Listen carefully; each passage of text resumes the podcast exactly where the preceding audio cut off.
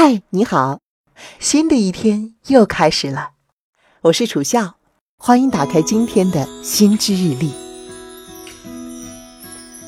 这俩月手机发烧友们有没有很丧啊？iPhone XS Max 系列交出了一万两千七百九十九元的高价，就连刚刚公布定价的华为 Mate 二十 RS 也突破了万元大关。这还没完，更让吃瓜群众震惊的是，歌甚入手的天价手机竟然信号不行。一份来自手机专业论坛的测试报告显示，iPhone XS 和 XS Max 的信号强度还不如老款的 iPhone 八，而且问题不局限于一个运营商。关于新 iPhone 信号差的问题，目前官方也没有给出解释。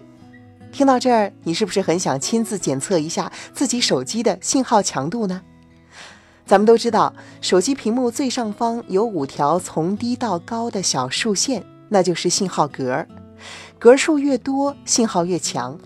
但是这种判断方式也不太准确，因为手机信号格数并不是国际统一标准，而是手机厂商自己定义的。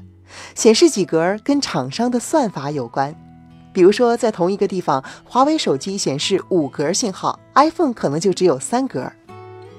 好在有一种方法可以帮助你发现手机的真实信号强度，用苹果手机拨打星号键加上三零零幺井号键一二三四五井号再加星号，就可以在屏幕左上角看到信号强度。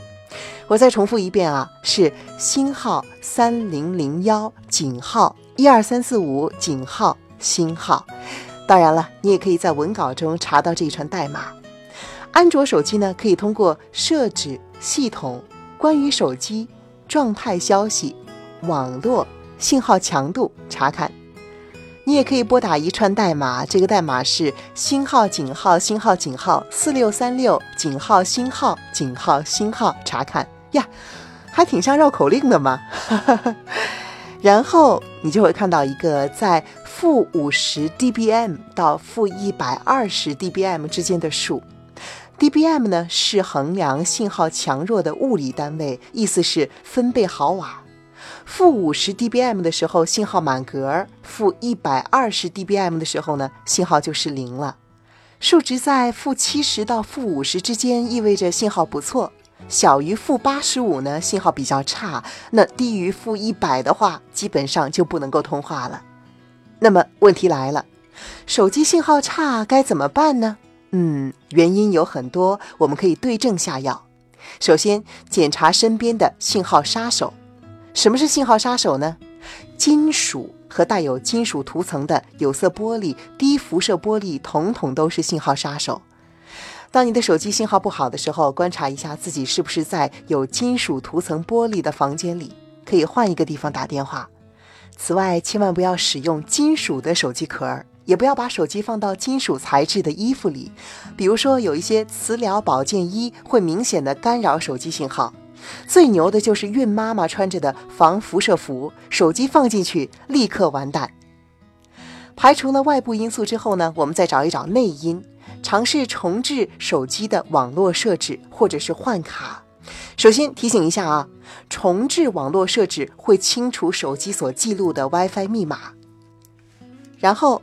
你可以这样操作：苹果手机前往设置、通用、还原，然后还原网络设置；安卓手机用户呢，前往设置、无线和网络、移动网络、接入点名称，然后点击左上角哦，点击右上角的三个小点儿，重置为默认设置。有用户亲测，重置网络之后，手机信号强度大大的增强了，从负七十九上升到了负六十三。另外呢，你再检查一下 SIM 卡，手机剪卡会影响信号，最好去营业厅更换标准的 Nano 卡，俗称微型卡、迷你卡。如果以上两个方法都不行，那问题就要交给运营商解决了。因为决定手机信号强弱的最关键因素是距离通信基站的远近，离得越近，信号越好。哎，有人要问了，我家我公司在闹市区，怎么信号还是不好呢？这是因为建筑物的墙壁、地面还有家具都可以让信号显著衰减。举一个例子，你在室外时，手机信号满格，显示的信号强度是负七十 dMb。当你走进一间砖头房子，房间里还有几件实木家具，至少要让手机信号衰减二十五 dMb。我们来算一下，负七十减掉二十五等于负九十五，对应的信号格数是两到三格，这就很容易解释你家里或者是办公室的手机信号为什么差了吧？这也就是运营商们不断在楼顶建基站的原因。离基站越近，抵达室内的信号强度就能够越得到改善。说到这里，不少人要惊呼：什么？在楼顶建基站，命还要不要了？的确，在很多居住区，因为害怕辐射而抵制基站建设的行为屡见不鲜。实际上，这种担心完全是多余的，因为中国对于电磁辐射有着非常严格的技术限值标准，规定通信基站的规定通信基站的电磁辐射要小于四十微瓦每平方厘米，比一些发达国家还要严格。这个四十微瓦怎么理解呢？事实上，电信、移动、联通基站天线前面十到二十米处的功率密度只有零点六微瓦每立方厘米，是太阳光辐射的千分之一，不会对人体造成什么伤害。可是相比之下，秋冬季我们常用的加湿器辐射是十七微瓦每立方厘米，是基站辐射的二十八倍，而电热毯的辐射竟然达到了三百微瓦每立方厘米，是基站辐射的五百倍。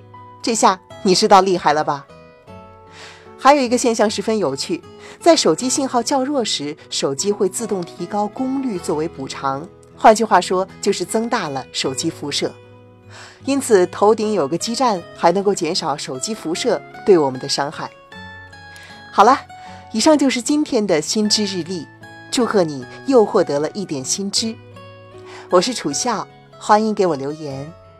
你还有哪些能够增强手机信号的妙招？欢迎分享给我，也分享给我们心知日历的全部听众。明天再见。